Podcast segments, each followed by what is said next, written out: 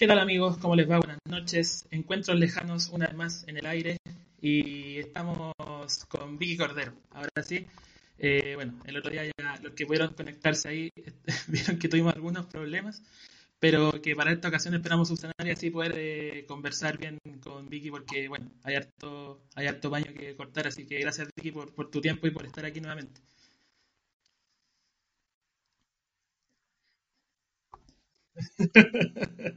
bacán, bacán. Bueno, eh, recapitulando, porque bueno, alcanzamos muy a tropezones a hablar algún, algún par de cosas la, vez pasada. Eh, bueno, hablábamos de, de, de, mm, tu trabajo en esta época tan extraña, ¿no? Como que ahí podías tener que trabajar remotamente. Bueno, hablábamos de, tus vínculos con la música en primeros términos en, en Punta Arenas, de venir a Santiago, en fin, venir a estudiar y también, bueno, ahora lo que quiero andar es como eh, también digo hacer, hacer lazos, ¿no? Como conocer gente y también vincularse a través de la música que esa etapa de llegar a Santiago entiendo que, bueno, tiene en parte que ver también con lo que fue la génesis de la, de la, de la Reina Morsa, que cómo, cómo se gesta el proyecto en, en, el, en el, sentido más, eh, en, como en la placa madre del asunto, digamos, como de, era solo como un afán compositivo de volcarlo en, a través de una banda y como lo canalizaron ahí o o tenía algún otro rollo más, más allá de, de, eso que se puede ver como en un, en un primer momento? Bueno, igual fue hace como 11 o 12 años, entonces quizás se me quedan afuera de, sí. del relato un montón de detalles, pero sí. en ese tiempo yo tocaba en una banda que se llamaba Cosmonautas, eh, cuando lo pasamos bien. Eh, el Mico tocaba en una banda que se llamaba Los Belis y sí. éramos como bandas hermanas o algo así, como, no sé, tocábamos juntos en todas las cosas donde podíamos tocar, éramos como un, un pequeño combo ahí. Uh -huh. eh, y claro, de repente empezó a nacer una inquietud en ambos como por hacer eh, otro tipo de canciones, quizás en, en términos como, como de estilo, ¿caché? Como eh, experimentar un poco más. En, en, el fondo no, no nos parecía que calzara mucho lo que estábamos pensando con, no, o sea, hablar de líneas editoriales en la banda en verdad yo lo uso como para ilustrar un concepto nomás, pero no uh -huh. funciona como si fuera publicidad, ¿cachai? Claro. Eh, pero claro, las bandas tenían un estilo súper marcado como de pop rock, ¿cachai? Como lo que conocemos un poco como rock chileno, ¿no? Y era bacán, ¿cachai? Igual estaba todo bien, pero de repente eh, nos empezó a tirar hacia otro lado y hicimos un par de, canciones juntos, como medio como una bola de juego, ¿cachai? De repente eh, hicimos unos demos con mi MP3, como lo subimos a MySpace de una manera muy azarosa y en verdad así empezó todo. De repente el, el, Leo Saavedra nos dijo como, oigan chiquillos, tienen puta, estas canciones tan buenas, podríamos armar algo, como que se ofreció a, a, sumarse un poco al proyecto para, en el fondo, encauzarlo un poco en, en ese sentido más, más musical. Eh, y claro, yo también estaba en una etapa super heavy como de, de exploración musical, de eh, exploración de instrumentos, de pedales, de no sé, de todo en el fondo. Como igual estaba estudiando música y todo, entonces estaba teniendo como estas pequeñas nuevas herramientas de cosas que entendía porque antes no sabía nada de música en términos formales. Y mmm, fue divertido, en verdad fue como un experimento muy bacán, se vio súper bien. Bueno, y claro, lo que tú hablas ahí de, de, de, la gente que se fue sumando al proyecto, que bueno, el disco que eh, volvió a colación a propósito del décimo aniversario, que parece un, una eternidad, y bueno, el tiempo que, que suma, eh, dónde están las jugueterías, y que bueno, que pese a que es un disco de raíz bien acústica, digamos, eh, minimalista si se quiere, eh, en, digamos, en, en, el trabajo reunió a un grupo de gente que, que, que, siempre estuvo como bien junto, bien en bloque, pienso, no sé, en Felipe Castro, en el Leo, en el Bori, en, en fin, toda esa gente que lo apañó en esa época y, que, también yo creo que se reunían en torno como a un espíritu de, hacer música, ¿no?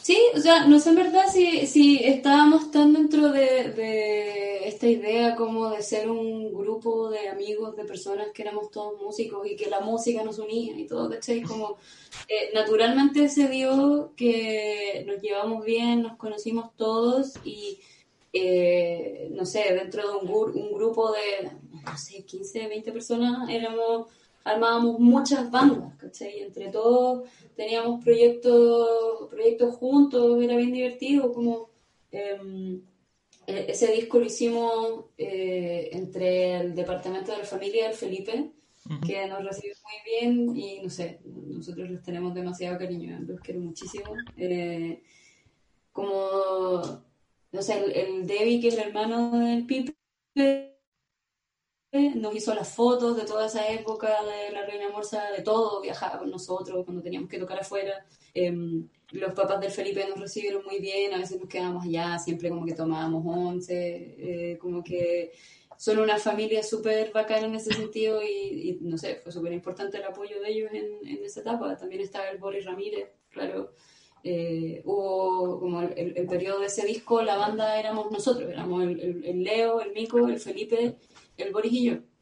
Y claro, yo igual en ese tiempo, en el fondo, tuve como otra exploración distinta dentro de lo que significaba estar en una banda de lo que había pasado antes, como que cantaba más y las cosas que tocaba eran o percusiones o, como capas de guitarras, como que tenía así demasiada libertad porque la base de la banda eran, eran puros puro músicos brígidos y eran mis amigos, entonces me sentía como en confianza, era, era buena onda.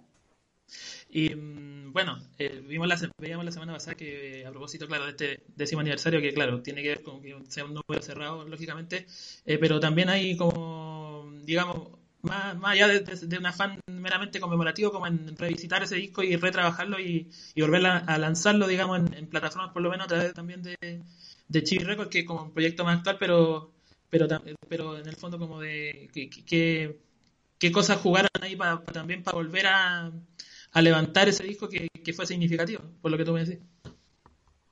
En verdad eh, fue medio casual. Yo me di cuenta hace un par de meses que era el, décimo aniversario del disco. Tengo como hartos registros de cosas en vivo, unas cosas que suenan mejor, otras que no tanto. Em, como llegó esa, esa como efeméride a mi cabeza y hablé con el mismo y le dije, oye, puta, te que subamos el disco, como no están en Spotify ni nada. Em, como en, en, un ejercicio igual poco pretencioso, no, no, pensamos en volver a tocar, no, no estuvo dentro de los temas de conversación, en verdad, ningún plan de ese tipo, más allá de, de conmemorar un poco un disco que fue súper importante para nosotros, mucho más allá de lo que tiene que ver con nuestras carreras artísticas, ¿cachai? Igual, al menos para mí, fue como un, proyecto brígido, me, dio la oportunidad de acercarme al estudio de grabación, me dio la oportunidad de tocar con amigos bacanes, de aprender un montón de instrumentos, de eh, empezar a agarrar confianza para hacer mis canciones como de manera más constante dentro de un proyecto, que como, em, no sé, que no fuera como la canción de la bajista o ese tipo de cosas que Exactamente. como más, más puntuales, que igual a, mí esa, ese formato me acomoda caleta, como no, no, no sé, puede sonar un poco extraño, pero no, no, no me acostumbro mucho al, al, tema de... Como al frente.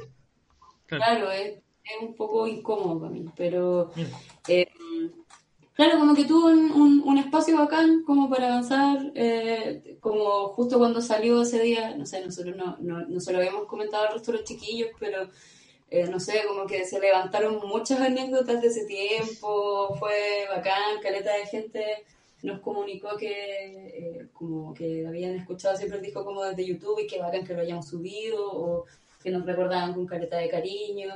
No sé, un, un cabro me escribió como para decirme que una de las canciones que eh, hice para ese disco la, la bailó como con, con su pololo el día que se casaron. Oh, Otro dijo así como, tocamos navegar para la licenciatura de cuarto medio de ese año. Y así como, ¿en serio pasaban esas cosas? Como, no son como anécdotas bacanas y chistosas y, igual ahora como en perspectiva podemos ver un poco, igual tuvo un, alcance bacán, o sea, mucho más allá de, que nunca fue un, proyecto que logró trascender demasiado en, números de venta o en popularidad o en lo que sea, eh, a la gente igual le llegó de una manera bacán. Es como un disco post-adolescente, es igual.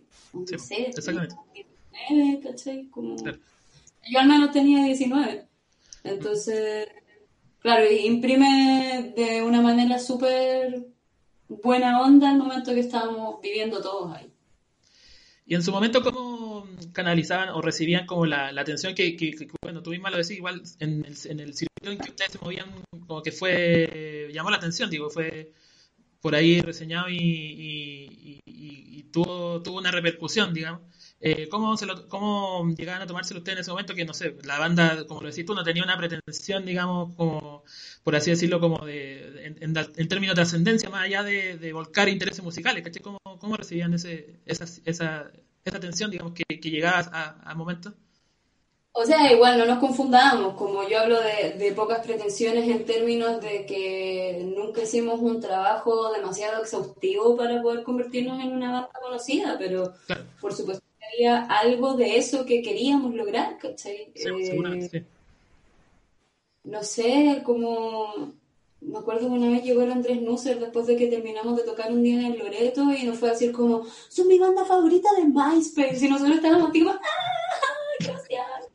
Eh, como que pasan ese tipo de cosas, conocíamos a otros músicos, em, tuvimos tocatas bacanes, mm, pero no sé, cuando pasaban ese tipo de cosas, me acuerdo que nos emocionó mucho cuando nos reseñaron el Club Fonograma.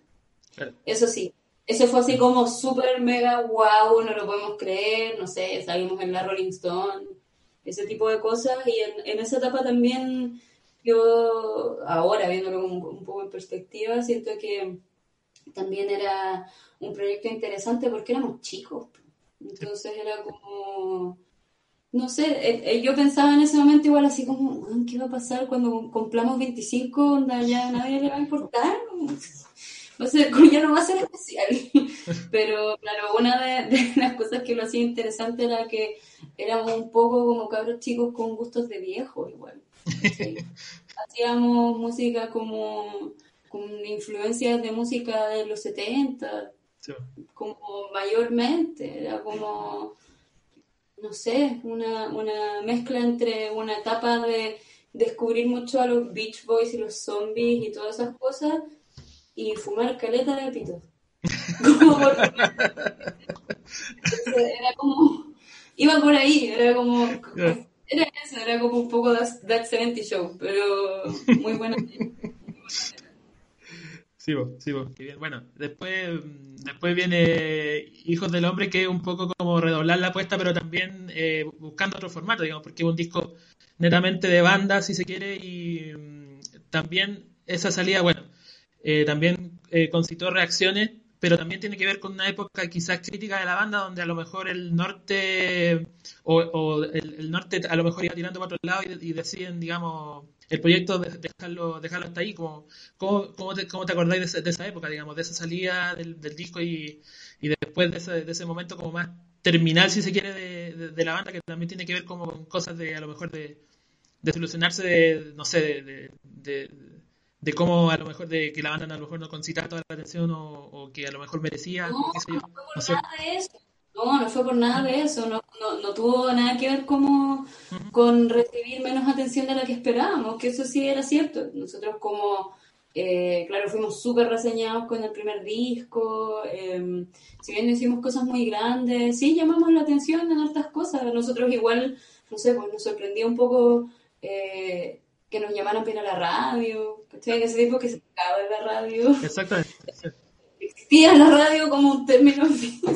Claro, era como, era como real, era un estudio real. El formato de la radio, etcétera. Em, no sé, pues era, era divertido, ¿cachai? Era, era como una aventura, no sé, pues nosotros igual éramos del sur, ¿cachai? Es como sentir que lo estáis logrando, es súper buena onda, pero claro, después eh, tuvimos como otra búsqueda distinta, que era lo bacán también de, la banda, que eh, justamente siempre tratábamos de no tener una línea editorial. Entonces, cuando tú en Hijos del Hombre también hay temas que son eh, mucho más baladísticos, que por lo general corresponden a las canciones que sigue yo, y los temas que eran como más experimentales en ese sentido, que eran como los del Mico, que eh, tenían como, no sé, eran, líneas diferentes, ¿no? Claro, las dos vertientes de la banda como vertían canciones.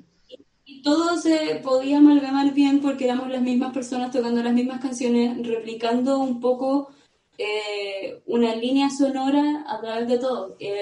a mí en lo personal con ese disco lo que me pasó fue que mm, tenía ganas de ser la guitarrista de una banda. ¿Ya? Entonces dije como, ya, voy a hacer un montón de solos de guitarra y los voy a tocar todos yo. Y estaba así como sedienta de validación también, porque si igual era, era chica, los sonidistas a veces todavía me decían en las tocatas que si yo no podía cantar más fuerte, ellos no podían hacer nada por mí, ¿cachai? Eh, quería como agarrar una guitarra y ponerle un fuzz y, y, como que los buenos quedaran así, wow, mira, la de un metro y medio y puedo hacer un solo de guitarra, ¿cachai? Estaba como en esta parada. Que era, no sé, como un poco pasivo-agresiva y también un poco eh, como nociva, para mí en particular, ¿cachai?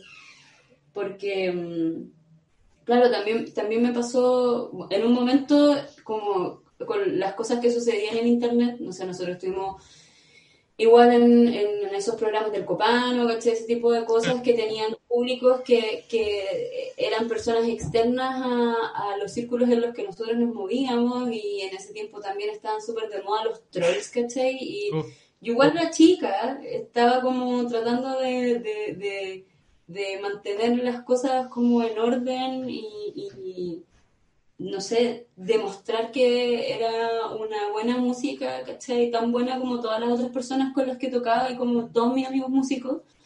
Y de repente aparecían así mensajes de trolls como siempre dirigidos hacia mí en, en YouTube y en un momento como que fue un poco insostenible. Dije así como, bueno, quizás ya no quiero tocar en bandas, ¿cachai? Como Quizás quiero hacer música y que nadie sepa que soy yo y que mi cara no salga nunca más en un video ni en una foto promocional de banda. No sucedió. no, no hice eso. Eventualmente como que aprendí a que no me, me importaran demasiado esas cosas, pero era niña, bueno. O sea, no era niña, era chica. Es difícil asumir, digamos, también, también hablando como de un espíritu como provinciano, como de llegar y de golpe, pero sí, toda esta cuestión es como, me, imagino que debe ser heavy, o puede haber sido heavy en tu caso.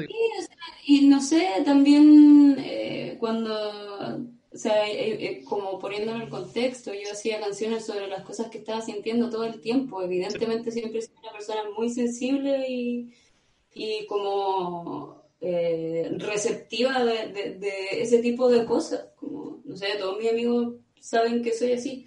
Entonces, en ese momento fue complicado y después simplemente las cosas dejaron de darse como se daban antes. Y en ese momento yo dije como, pucha cabros, lo siento, pero no sé, teníamos una última fecha con los mil jinetes en, en Radicales. Y les dije, puta, sorry, esa va a ser mi última fecha con la Reina Morsa, me voy. Y con el Nico cuando partimos el proyecto, cuando éramos, como eh, nació como de los dos en el fondo, dijimos que en verdad en el momento en el que uno de ambos no estuviera, la banda se moría. Y murió la banda. Maté la banda. Esa, esa fue difícil. claro, la, la confesión, pero bueno, claro, ahí explicáis todo el proceso y bueno, uno entiende, digamos, qué es lo que, qué es lo que pasaba en el fuero más interno y bueno, en esa época también eh, te toca te toca participar en, en Primavera de Praga, que era una banda que también tenía sus vicisitudes y que también estaba viviendo por ahí un periodo crítico, digamos. Eh, hablaba con el Leo hace un, hace un par de semanas en este mismo espacio y bueno, eh, él me, me, decía, digamos, que era un, un momento en el que el buque era difícil de sostener y él no está tal vez con, todas las pilas puestas en eso y te toca a ti entrar a dar una mano y, ver desde dentro todo ese proceso, cómo te, cómo te pegó a ti, digamos, esa pasada por primera de Praga. A mí me pegó bacán, o sea, yo estaba como, era como un más uno en la banda, ¿cachai? No, no participaba de las decisiones de la banda, entonces era como que participaba solo de la parte divertida. Que era ensayar mucho, los ensayos que teníamos con los cabros eran así no sé, ridículos de largo, eh, pero bacán, ¿cachai? Como uno quiere ensayar todo el rato. Em, para mí fue súper importante dentro de, lo musical ese, esa etapa de, estar en Primera Praga porque fue el primer acercamiento que tuve a tocar en cosas más grandes. Em, una de las primeras tocatas que tuve con los chiquillos fue la cumbre del rock, de hecho. Y claro, igual, no sé, tenía 20, 21. Era, era particular también, como que me pasaba que, que o sea, no sé, yo cuando conocí a los cabros de los Praga fue cuando yo llegué a Santiago y como por, por, por ellos en verdad se empezó a armar eh, como las redes en las que estuve musicalmente y amistosamente con un montón de personas en ese primer momento en que llegué aquí.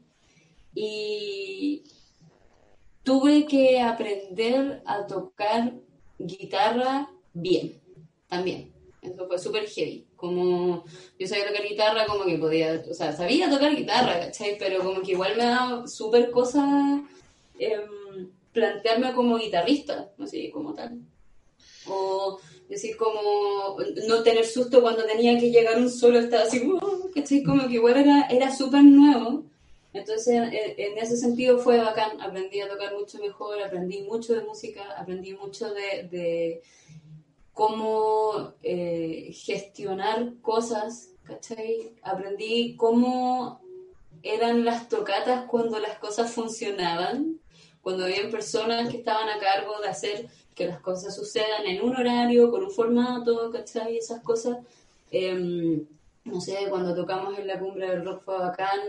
Conocí a Álvaro Enríquez por los chiquillos, que fue un momento heavy en mi vida, porque, no sé, eh, Los Tres era como la, mi banda favorita cuando tenía 10 años. Con mi mejor amiga nos juntábamos y escuchábamos el plan y el fome así, una y otra y otra y otra vez. Y, y obvio, o sea, el, el, Álvaro yo lo admiro heavy, lo pude conocer ahí. Eh, pasaron hartas cosas súper lindas. Entonces fue un, fue un momento bacán. Que mira, llegan comentarios y saluditos aquí en el chat. Eh, María Font dice, saluditos Vicky, me encanta mucho toda tu música. Dinamita Show estará por siempre en mi corazoncito. Te mando por amor. Gracias. Eh, mira, Diego Peralta, grande Vicky, mucha admiración. Ay, qué bacán el Diego, un abrazo grande igual. Aguante. Sí, eh, bueno, los amigos de Cruz saludan aquí, un abrazo. Gabriel Mezzano dice saludos también. Y bueno, a partir de ahí viene una, transición, porque bueno, me hablaba hace un rato de que mm, había un momento en que tal vez llegaste a, llegaste a pensar en eso que me decías, de no sé, no pararte al frente más, no salir más en una foto, en un video, pero bueno, eh, eh, vienen, aparecen las canciones de, Círculo Polar, digo que, que, en el fondo es lo que precisamente terminaste haciendo igual, claro, pese a, ese, pensamiento como más radical que tenía en un momento, como de pararte al frente de tu propio proyecto y eh, y en solitario tomar tus propias decisiones y, lanzar tus canciones, digamos. Eh, bueno, a la par también colaboraste mucho en ese tiempo con, con Matías Sena y bueno, hay, hay un periodo de transición que me imagino que también tiene que ver contigo como de replantearte cómo sigo esto, digamos, por lo menos en términos de, tu propia creación, cómo, cómo, cómo, lo fuiste viviendo, cómo, cómo fuiste tomando decisiones en torno a eso. Eh, antes de que terminara la Reina Morsa yo ya sentía que estaba haciendo canciones que quería definir yo sola. Eh, quería exponerme un poco a eso y mm, solo fue como, creo que fue como coincidió con el momento en el que empecé a hacer mi práctica, entonces ya no tenía tantas clases, tenía harto más tiempo libre en la casa, entonces... Eh, cuando uno tiene más tiempo y está dedicado al arte, en verdad es el momento en el que estáis más tranqui y así es como, no sé, pues te proyectáis de, de otra forma, como con más tranquilidad, con menos presión. Y mm, claro, estaba tocando con el Matías también, que eso igual fue una escuela heavy, como un, un periodo muy, muy, muy, muy bacán de, de la vida en general, así. Em, y empecé a hacer canciones, eh, grabé con el Isma, que tocábamos junto a la banda del Mati, estaba también el Pipe Castro, ¿cachai? Como lo mismo, estaba el Wino, el Pipe, el Feña, que también era el productor de Slow Kiss en ese tiempo. Em, el Coco, estábamos todos, los chiquillos tenían dos estudios en una, en una casa con el Wino también y estábamos todos juntos y de repente éramos como puros ingenieros en el primer día de grabación de Círculo Polar, que como... Eh, no sé, tenía mucho apoyo de mis amigos, en verdad. Y también estaba en como una segunda vuelta de un periodo muy ambicioso musicalmente, como era como la segunda vuelta en que quería demostrar que podía hacer algo sola y que podía hacerlo todo sola y que como que estaba un poco en eso así, em, y hice esas canciones, hice la producción en mi casa. Em, estaba en ese tiempo conociendo a los chiquillos de una banda que se llamaba Fando, que de ahí salió el, bajista de Círculo Polar, el Tommy, primer bajista original de Círculo Polar, que ahora está en Berlín, y no sé, el, Mati Acuña, que también tocaba con él en Slow Kiss, eh, y, con el Mati también tenía una conexión súper bacán como de, de, base rítmica en una banda, entonces confiaba mucho en que podía eh, como dirigir bien todo fue harto trabajo, fue harta pega. Para mí igual fue como heavy y, de repente estaba ahí y, era como, wow. Lo, hice, lo hice como con la ayuda de mis amigos, lo logré. fue bacán, en verdad, como dar, ese primer paso. Siempre igual fue un poco más relajado, como cuando, cuando, empecé a hacer círculo polar dije, ya, filo, onda, este va a ser mi proyecto, va a ser mi proyecto y eso va a implicar que esto se define bajo mis tiempos, fin. Por eso saco canciones como cada dos años, como... Eh, en verdad, luego cuando se da, cuando se da, cuando tengo tiempo y cuando eh, en verdad puedo darle la atención que se merece a, ese espacio.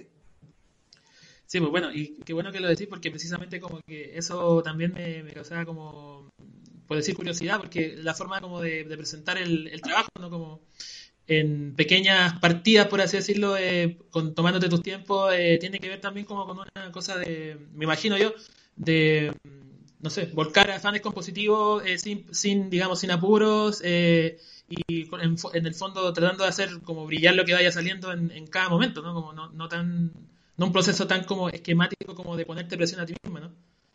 No, de esquemático no tiene nada, en verdad. Como eh, todas las canciones que salen siempre corresponden a un periodo personal. Eh, es así. Entonces, igual por eso cuesta un poco soltarlo, porque también es demasiado personal. Entonces, de repente, como que si una canción la escuché y decía, ay, qué plancha, ¿en serio estoy no, de verdad, quiero que lo escuche mi mamá, como qué vergüenza. Eh, y después como ya, chao, o sea, es, la que es, ¿no? Está todo bien. Y bueno, claro, sí. Eh, bueno, está el EP primero, el temporal que, que, bueno, como que ahí hay un formato de banda bien volcado, pero después viene el, el EP este como un patio lleno de flores que es como una cuestión absolutamente del otro lado, una cuestión acústica, como super low-fi, esa es me, llama la atención ese en particular porque eh, no sé si tiene que ver como con un proceso pensado o digamos con recursos que tenía y no sé, voy a grabar esto como sea y, lo saco o, tiene que ver con una cuestión más, planificada en términos sonoros, por así decirlo. En ese momento estaba súper, súper mega pegada con el primer disco solista de John Frusciante. ¿Ya? Eh, que también es como esa volada de Four Track, ¿cachai? Como más lo-fi y todo eso. Eh, había escuchado el, el Four Track Demos de PJ Harvey también, que tiene, eh, tienen otra, otra sensación los discos que están grabados así, como em, siento que, que, la cinta le queda mejor a, esos estados de ánimo y a esa a esas ideas, a, esas atmósferas y todo. Y el Ismita de Isma Palma me prestó una grabadora de cuatro pistas Fostex que sobrevivió poco tiempo después de, que se la devolví, no me alcanzó a usar y no me la eché yo. Ah, ya, eh, aclaramos. Pero quiero, quiero decir públicamente que de verdad. Eh, y nada, me descargué el manual, como que igual en, en, las cosas que tienen que ver como con dispositivos de sonido, igual soy súper metódica en el primer acercamiento, como me gusta saber bien cómo funcionan las máquinas, especialmente las máquinas análogas y especialmente las grabadoras de cassette, que tienen un, color bacán. Y también, eh, de nuevo me pasó que quería tocar guitarra, guitarra, guitarra, guitarra, guitarra, guitarra. Entonces, de las canciones como en un formato que era como, eh, bueno, también estaba escuchando mucho un disco de Bright Eyes, ¿cachai? Estaba como no sé, en ese tiempo también ya estaba tocando con el Mati. Hay un tema que, que escribió el Matías Lucena en, en, ese, en ese em, o sea, no en el temporal, perdón. En, en, el otro dice como otro tipo de referencias, como. Em, no sé, era como un disco más solitario también. En, en todos los sentidos. Lo hice en.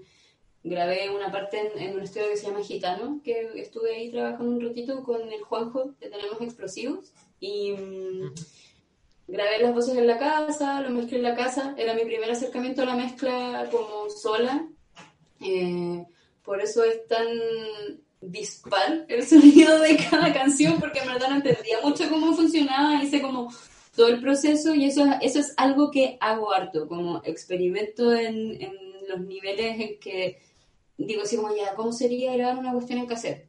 Voy a hacer un EP.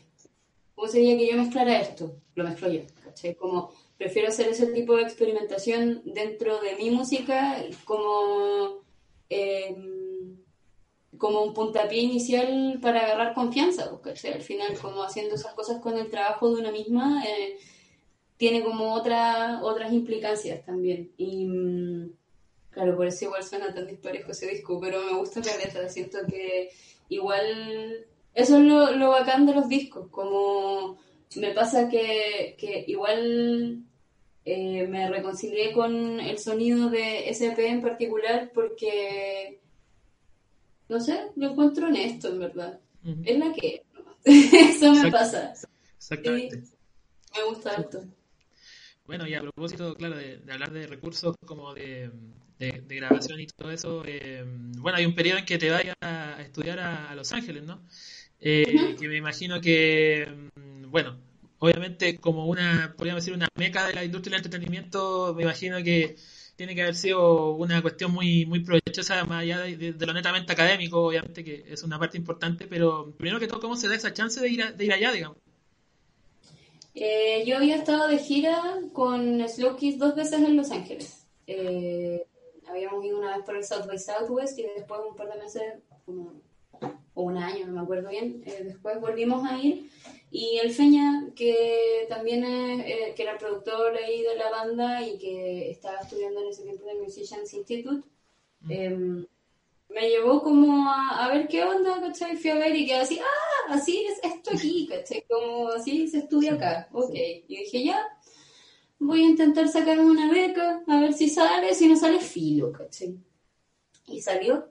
Y quedé así como, wow. Y eh, me fui para allá, estuve seis meses estudiando en el Musicians Institute de Hollywood y claro, como que la, formación allá eh, eh, está en una parte súper enfocada al tema de la industria, como tú decías, es, es como la volada de la industria, la industria, la industria, la industria, la industria, como que igual que hasta aquí con el concepto de la industria. Como que ya no importa una hueá de eso, Como no onda, siento que me devolvió como las ganas en verdad de prestarle atención al sonido que puedes sacar en particular de cada proyecto. Que todos los proyectos tienen algo en particular, como aunque aunque sean como un estilo que se haya hecho 100 veces, aunque las referencias sean de otras bandas que son famosas, lo que sea, como que en todas las bandas hay una pequeña cosita que podéis levantar. ¿Cachai? Exacto. Y una de esas cosas tienen que ver con el concepto de la industria, ¿cachai? Siento que ese concepto, que el, tema de la optimización de, el uso de las redes sociales para promocionar tu música como una marca o, como un producto, si bien obvio que ayuda y obvio que está bien que las personas que lo hacen así lo hagan de esa forma, eh, como en verdad solo me pasa que a mí no me llama la atención. No, no, es tu camino, digamos. No, y no, no tengo nada en contra de la gente que lo ve de esa forma, también como está todo bien, ¿caché? Como obvio que todos nos gustaría poder estar cómodamente haciendo arte de, la manera más honesta posible y poder vivir de eso sin tener que hacer otras cosas por el lado o, no sé, que, que de verdad tu proyecto pueda sostener tus necesidades económicas, ¿cachai? Pero, eh, claro, por otro lado, siento que hay un porcentaje importante de música que se hace como en, en, un contexto como de fábrica de salchichas, que en el fondo como saquemos canciones, porque hay que sacar canciones, porque si no uno pierde la visibilidad, así como... Mm, no sé. Como que, como que la, la, plataforma lo pide, una cosa así. Claro, como siento que la versión más exagerada de esa línea de pensamiento en lo personal es cómo llevo mi proyecto. Como igual le digo a, las personas con las que trabajo siempre, como lo más importante es que te guste a ti, ¿cachai? Que te produzca algo a ti y después como, no sé, entregar esas sensaciones al, mundo para que la gente las recoja y las interprete y les sirva, les ayude, las transmuten o lo que sea, es como la parte más... Eh, no, no voy a decir que es la parte más valiosa, porque es un poco hippie, pero es la parte que más me gusta, al menos, como lo que más me llama la atención. Cuando escuché una canción y que hay así como, como que te pasa algo. Eso es lo que encuentro más bacán y dentro de las herramientas técnicas también hay muchas cosas como con las que se pueden eh, poner en primer plano esos componentes dentro de las canciones. Sí, pues. bueno, y bueno, el, paso por, Los Ángeles, en el fondo, ¿cómo lo, te lo planteaste al momento de irte para allá? Digo, dije, como fue, voy, eh, aprendo lo que tengo que aprender, vuelvo y lo aplico como con proyectos de acá, como por, no sé, la música que, que trabajaba acá, o en algún momento se te pasó por ahí por la cabeza la idea, no sé, de tal vez probar suerte allá, de quedarte allá, o, intentar un camino allá. Obvio. Eso fue lo primero que pensé. O sea, como no me hubiera pegado ese pique como tan ridículamente intenso como y caro también, como por como por no apostar por eso, lo que me pasó fue que igual estando allá no me sentí cómoda. Y fue como difícil de hacer entender, ¿cachai? Como que, o sea, las personas con las que estaba, como mis amigos, mis roomies, eh, las cosas que pasaban en la universidad y todo me encantaban, Me, me llenaban, me hacían súper feliz, eh, pero no me sentía cómoda, ¿cachai? Como por, por, por, lo mismo de todos estos estándares de industria, como em, el tema de las apariencias es súper heavy, ¿cachai? Y también es como que Los Ángeles, o sea, es, como la creencia común que Los Ángeles son todos como gente excéntrica y todos como que tienen una wea así. Como una ciudad de, puros personajes. Es así, es así, y es bacán, ¿cachai? La diversidad es bacán y todo, pero yo soy como un poco más para adentro, ¿cachai? Como soy un ratón de estudio, no sé, como iba, iba de repente a la universidad así, no en pijama, ¿cachai? Pero como normal. y te juro que entraba y todas las chicas que estaban eran como la paloma mami, era heavy. Como, eh, o sea, estaba todo bien también, ¿cachai? Como, no estoy intentando pero, pero da cuenta de algo, digo. Pero claro, yo me sentía como un poco incómoda, siempre me sentí fuera de lugar, ¿cachai? Eh, eso fue lo que pasó. Nunca, nunca sentí que fuera mi lugar y fue difícil de asumir porque en verdad eh, fue una carta arriesgada, ¿cachai? Pero saqué lo mejor de la experiencia, fue bacán, aprendí muchísimo, aprendí mucho, mucho, mucho y volví sintiéndome con mucha más confianza para poder dedicarme a lo que quería hacer estando aquí, ¿cachai? Como em, fue bacán en ese sentido. Bueno, y claro, lo que tú hablas del trabajo en el estudio, que, es lo que ocupa la mayor parte de tu tiempo. Y bueno, allá de en, lo nominal, digamos, de ser como el ingeniero en sonido y, tal, me imagino que el que otras personas pongan su música en tus manos también eh, tiene que ver, bueno, a veces puede llegar una banda con la idea muy clara, pero a veces no, y tú también tenés que saber cómo, me imagino, traducir ideas que de la mejor manera posible en función de tus conocimientos y de, tus capacidades, digamos, para gente que a lo mejor de repente no llega con algo tan claro a la hora de grabar. Eh, ¿Puede, o sea, ¿pasa eso, digamos?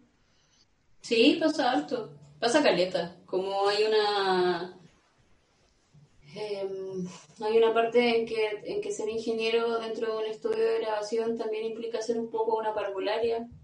Lo digo con caleta de cariño también. Eh, como ojalá tuviera un poco más aún de parvularia. Como para poder enfrentarme a un montón de situaciones, como, como por ejemplo el tema de las relaciones humanas. Eh, es, un, es un espacio hostil para la gente que no pasa mucho tiempo en el estudio, es, raro, ¿cachai? Es como, no sé, es como hacerse una resonancia magnética, es como una cuestión que no, no hacen mucho y como que estás encerrado y, y están como todos pendientes y tenéis que hacerlo, como tiene un nivel de presión agilado ir a grabar un disco. Entonces, em, dentro de las cosas que a mí más me importan es que, eh, es que desde el primer momento que las personas llegan al estudio se sientan cómodas. ¿Cachai? Como es súper delicado el, el, trabajo de em, tener que hacerte cargo de, la, de, producto creativo de otra persona. ¿Cachai? Como eh, antes de poder entrar en la mente de esa persona y entender lo que está tratando de decir y para dónde quiere ir y si es que, no sé, eh, hay como la lista de inseguridades que genera ese escenario de estar en un estudio es enorme. Como em, tratar de hacer sentir a la gente que no es menos bacán o que su música no me importa menos porque no sepan afinar sus guitarras solos, por ejemplo. Que está bien como da lo mismo, por eso estoy yo, ¿cachai? Como no saben cómo conectar una cuestión, no importa, si yo estoy ahí para eso, ¿cachai? Como quitarle un poco la, la presión de todas esas cosas. Para mí esa es la primera etapa antes de pensar en cómo, cómo poder manejar una idea que, que no está clara aún. ¿cachai? Cuando llega gente con sus ideas claras es como ¿cachai? Eh, eh, es veloz y, y te concentras en otro tipo de cosas, como puedo pensar más en los micrófonos, en las ubicaciones, como em, experimentar un poco más en esos términos. Pero cuando la gente no, como que necesitan un poco más de guía en ese sentido, es un poco más divertido, para mí, al menos. Como yo siempre pregunto, como, oye, ¿van a querer que me involucre un poco? O sea, si en algún momento escucho algo, como que siento que quizás pueda ser mejor, ¿cachai? A veces la gente te dice que sí, a veces la gente te dice que ya lo tienen claro, entonces filo, todo bien, ¿cachai? Pero mm, es entretenido igual, como al, final siempre hay que tener en mente que, eh, no sé, si es que no están esas personas ahí, en el fondo no tengo pega, entonces, no sé, y además es una pega bacán, entonces, ¿por qué no, por qué no disfrutarlo lo, más que se pueda? Claro, bueno, y mm, la, la, música y la forma de grabar ha, cambiado harto con el paso del tiempo, digamos, hasta hoy. Eh, hoy por ahí se puede lograr, qué sé yo, cosas, cosas de buena calidad con, recursos por ahí más, más limitados, más acotados. Y mm, bueno, una cosa que, que, tú, que tú también la sabís, pese a que pese a trabajar en un estudio, digamos que es como la, la, manera más formal, si se quiere, a lo mejor donde tenéis más herramientas, pero ¿qué te pasa a ti con eso? Digamos, como de, de, que a lo mejor de repente eso produce, digamos, le da posibilidad a gente de que pueda hacer más música, pero también a lo mejor escasea el filtro. ¿Cómo, cómo lo veis tú desde el punto de vista de alguien que, graba música? Yo creo que mientras más música haya, mejor. Fin. Como que las herramientas ahora estén más cerca de la gente que no es ingeniero de sonido y todo eso, eh, lo encuentro bacán, porque permite eh, llevar un paso más allá la construcción de las canciones, ¿cachai? Eh, la construcción de los arreglos. Las personas tienen más ideas cuando tienen un camino más corto que afrontar para registrar, ¿cachai?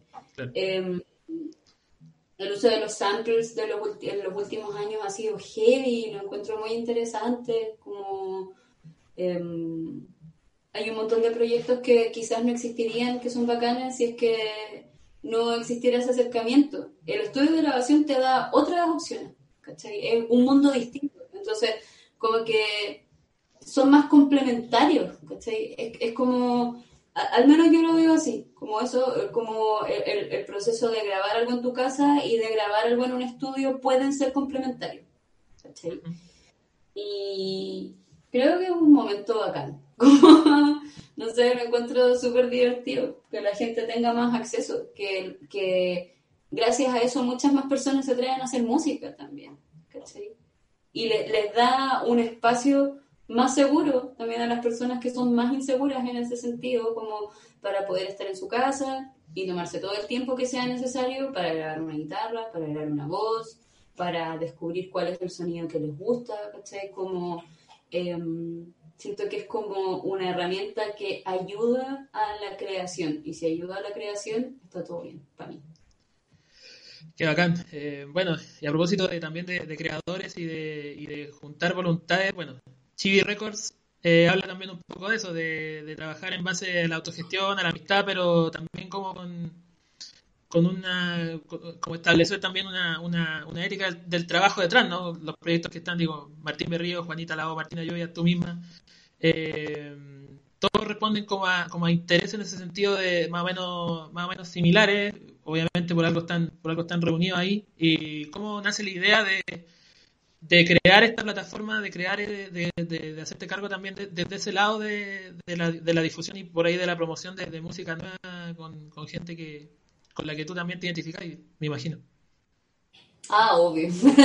Eh, en verdad, el, el, tema del sello nació porque mm, teníamos que editar y como distribuir el, como el último single de Círculo Polar de ese tiempo, que era Amparo.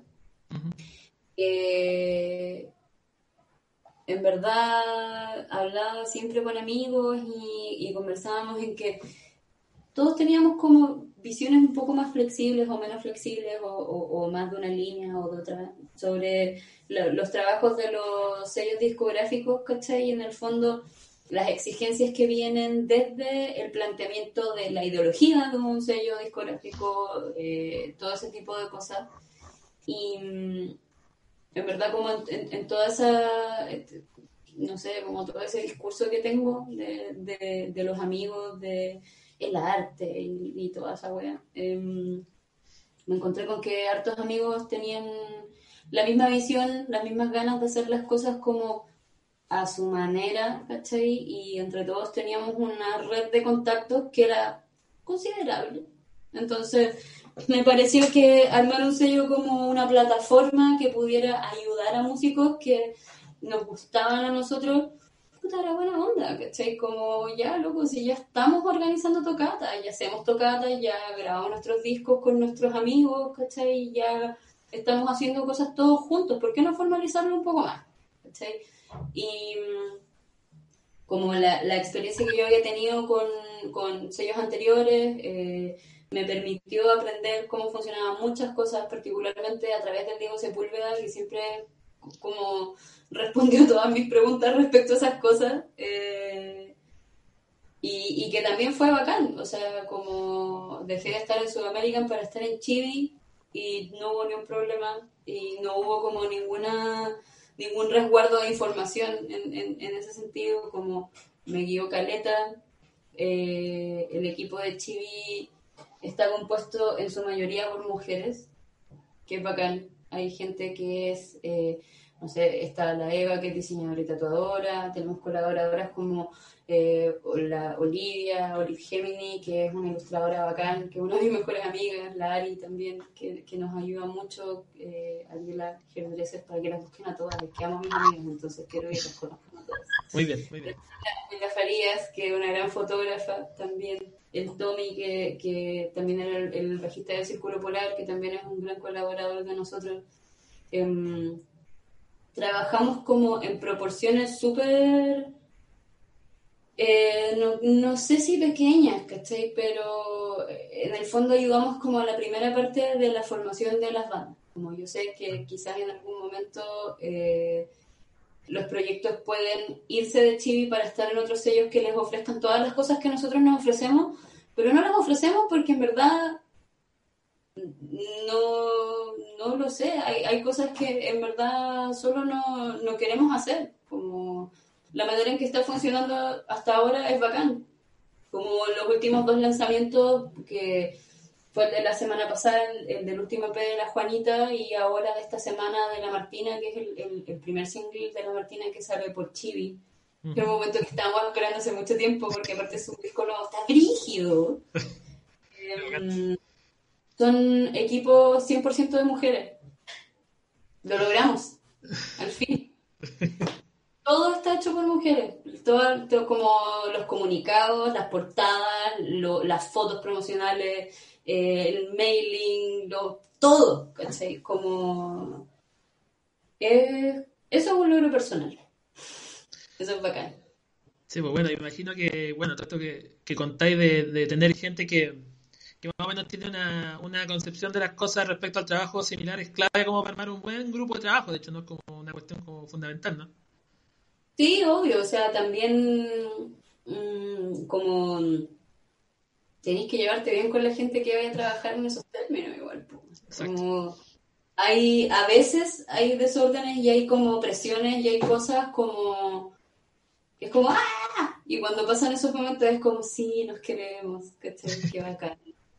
Hemos sobrevivido a hartas, cosas ya y ha sido, ha sido bacán. Siento que eh, no sé, a mí me deja súper satisfecha que pueda ser una plataforma que permite visibilizar quizás un poco más los trabajos que a mí me parece que deberían ser más visibles, como lo son el de la Martina, el del Martín y la Juanita. Pues, qué bacán. Bueno, y mira aquí eh, llegan más saluditos al chat. Eh, el amigo Pancho, Francisco Carvajal, dice saludos, qué gran conversación. Narval97 dice, Bella Victoria, habitante del bosque Rucachucau. Ay, sí, un saludo para los chiquillos de la Reserva del. Fuimos a tocar en el verano un festival increíble en, en la Reserva del. Está muy cerca del volcán Osorno, de hecho como que así arriba, arriba, arriba, arriba en el cerro. Eh, en un lugar muy bacán, fuimos con el Martín este año al Festival Rucachucau y estuvo brígido, estuvo bacán. fue heavy, en un bosque, fue heavy, pero sí... Eh, fue muy divertido y necesario. Nos sacamos la ciudad encima un rato y ese rato fue increíble. muy necesario. Eh, mira, Chicle Clip dice, grande Chaviki, ídola, ídola total. Aguante, Roberto Cisterna. Qué grande, grandísimo. Con Chicle Clip hicimos el, primer video de la Reina Morsa, el de navegar, que, que en caleta de amigos. Eh, estuvo, estuvo chistoso, estuvo buenísimo. Eh, mira aquí María Font pregunta, eh, Vicky, ¿cuál disco de los Beatles te gusta más? El álbum blanco. El álbum blanco, porcentualmente, tiene la mayor cantidad de mis canciones favoritas de los Beatles. Bien.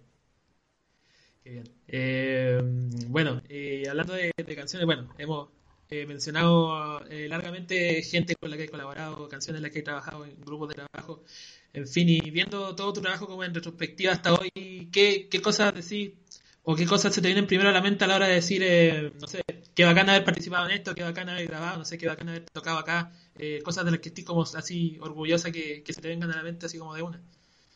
Em, la, como en las primeras dos semanas que trabajé en el Octaro, por primera vez, que fue hace como cuatro años, estaba Jack Endino, que es un productor gringo, él hizo, no sé, el primer disco de Soundgarden, el Bleach de Nirvana, es como un buen de Seattle.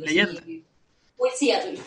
Em, con, con, Jack hicimos el single de Hombre del Espacio, de la Martina, y fue la primera vez que salió mi nombre como coproductora de una canción que hay que decir, porque decía producido por Jack Endino, no, decía producido por Victoria Cordero y Jack Endino. Eso es un gran momento. Em, el lanzamiento de. Ay, no, ¿cuándo fue? Una. Una vez fuimos a tocar con los Praga en Los Ángeles. Tocamos en. A Los Ángeles, vivo, vivo. Tocamos en. En el estadio de Los Ángeles para el aniversario de los 50 años de los Jaivas y abríamos nosotros, después tocaban los tres y después tocaban los Jaivas. Y estábamos tocando, íbamos a tocar un tema que se llama Hendrix, bueno, ni siquiera sabía que me acordaba con este nivel de, de detalle esta historia. Íbamos a tocar un tema que se llamaba Hendrix y el, el Leo y me dice, oye, eh, eh, voy a tener que pasarte al micrófono del Daniel porque se va a subir el Álvaro a tocar. Y yo no conocía al Álvaro, y quedé así como, bueno, ¿y de verdad me estoy diciendo ahora? Así como la dura. y, y, ese fue un momento muy bacán porque como que yo estaba así como en diagonal. Estaba así como tocando pues decía como, bueno, estoy en el mismo escenario que el Álvaro Enríquez. Así, ¿cómo le explico esto a Victoria Cordero de 11 años? Como, ese momento va a llegar. De decir así, ese momento va a llegar, va a llegar, espéralo, va a llegar, disfrútalo. Ese momento fue muy bacán. Eh, como, claro, esos momentos que son como medio de, realización, no quiero decir de groupie, pero como sí de admiradora, como no tiene nada malo decirlo. Una vez también, bueno, cuando conocí al, Jorge González igual fue rígido. Hay como una foto que salimos cantando en el mismo micrófono, eso fue por una toca. En el Liguria, ¿no? En el Liguria, sí, fue por una tocata al Gonzalo Yáñez en un tiempo Sí, fue, fue bacán. Eh, el tiempo fui corista de la banda del Gonzalo y sucedió eso y tampoco me avisaron. Estábamos en la prueba de sonido y de repente alguien dijo así como, oye, viene llegando Jorge. Y yo decía, ¿qué Jorge? Jorge. porque de nuevo, de nuevo está pasando, nadie me ¿por qué va a hacer esto? Como, confíen en que no me voy a volver loca, por favor. Eh, ese fue un gran momento también. Y mm, el, el año pasado igual fue súper emocionante, como un, un, ciclo de fechas que hicimos en Matucana 100. Em, y había una, afuera de Matucana, a veces ponen la gigantografía, pues, ¿cachai? Y nos pusieron al Martín y a mí al lado en gigantografía y fuimos a firmar, a firmar como el, convenio de la fecha, con el contrato, y nos sacamos unas fotos así como, sí, lo logramos, lo queremos hacer la fotografía al fin. Como esas, esas pequeñas cositas siempre son como triunfos que, que uno aprecia mucho. También cuando empezó a tocar con el Iván Molina en la banda del Matías Sena, increíble, increíble el primer ensayo. Increíble. Como conocer, a Iván fue heavy. Y también cuando le dije a Ítalo si es que podía tocar para Círculo Polar, Em, y me dijo que si al toque, que así como... No pensé que iba a ser tan fácil. pensé que, fue como azaroso, así que como ya, filo. Si no, ahí vemos qué hacemos. eh, y fue bacán, como, no sé, todos esos procesos también que tienen que ver con em, tocar con personas a, a, las que admiráis caleta, que son músicos increíbles como lo son el Ítalo y el Iván. Exactamente. Exactamente, bueno, qué bacán, qué bacán, qué bacán esto que me contáis. Y bueno, llega ahí un saludo también, Mauricio Estuardo dice, saludos Victoria y Álvaro desde Punta Arenas, muy buena conversa. Aguante, aguante Playa Norte, Playa Norte por siempre en mi corazón, el barrio donde naciste, sí. Qué bacán. Eh, bueno, Vicky, te quiero agradecer, eh, primero que todo, por, por, la paciencia de haber tenido como esta segunda oportunidad, ahora sí, hacer esta conversación y que saliera bacán y y haber eh, eh, repasado historias, anécdotas, habernos reído. Y nada, este último momento eh, para, no sé, pasar avisos clasificados, mandar saludos, lo que tú quieras, el micrófono es tuyo.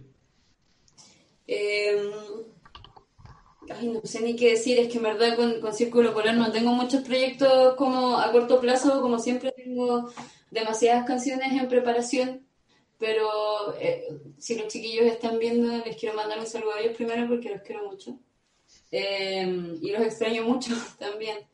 Em, mañana sale el nuevo single de la Martina Lluvias a través de Chibi Records. O sea, sale ahora a las 12. Eh, por favor, escúchenlo, está demasiado hermoso. Como siento que la Martina está recuperando una parte que, que me gusta mucho del rock.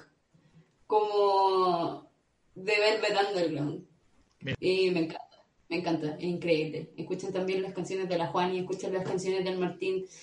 Ojo con el Martín, ojo con el Martín Berrío, de verdad es como un pequeño genio, como es como que está, está tramando algo dentro de su cabeza que no tengo muy claro, pero que va a estar brígido, de seguro que sí, como em, no sé, eso, como eh, últimamente he hablado mucho con la gente de como sobre atreverse a hacer música y me gustaría decirle a las personas que lo hagan, ¿no? Como si no quieren publicar las cosas que hacen, da lo mismo, y si quieren publicarlas está bien igual, como que igual lo pueden hacer solos, ¿cachai? Eh, están todas las herramientas posibles para hacer cosas y compartirlas y, está todo bien, como eh, es el primer momento yo siento que existe un espacio enorme, aunque sea virtual, ¿cachai? Para, para poder compartir y poder comunicarse y todo.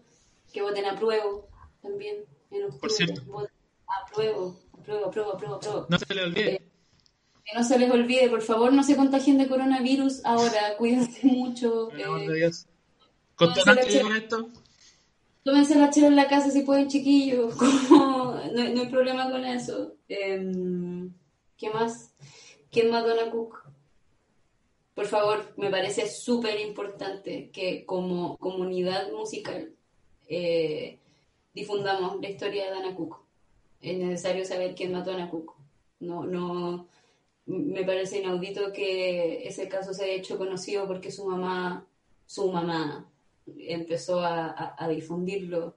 Entonces, merece más atención, merece más difusión, especialmente por las comunidades de las personas que hacemos música. A veces a los hombres les da un poco de pudor compartir cosas que tienen que ver con femicidios o con punas o, con un montón de cosas, pero esto va mucho más allá y tiene que ver con que a una persona que era parte de una escena y, o sea, la escena de la música chilena en, en ese sentido solo es una, ¿cachai?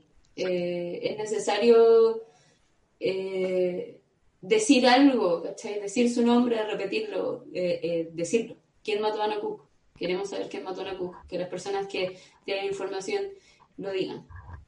Y eso. Sí, bueno, bien, exactamente. bueno, estamos llegando al final. Esto fue una nueva reunión de encuentros lejanos, así que nada, nos encontramos en la próxima. Gracias, Vicky. Nos despedimos. Eh, será hasta la próxima. Nos vemos. Chao.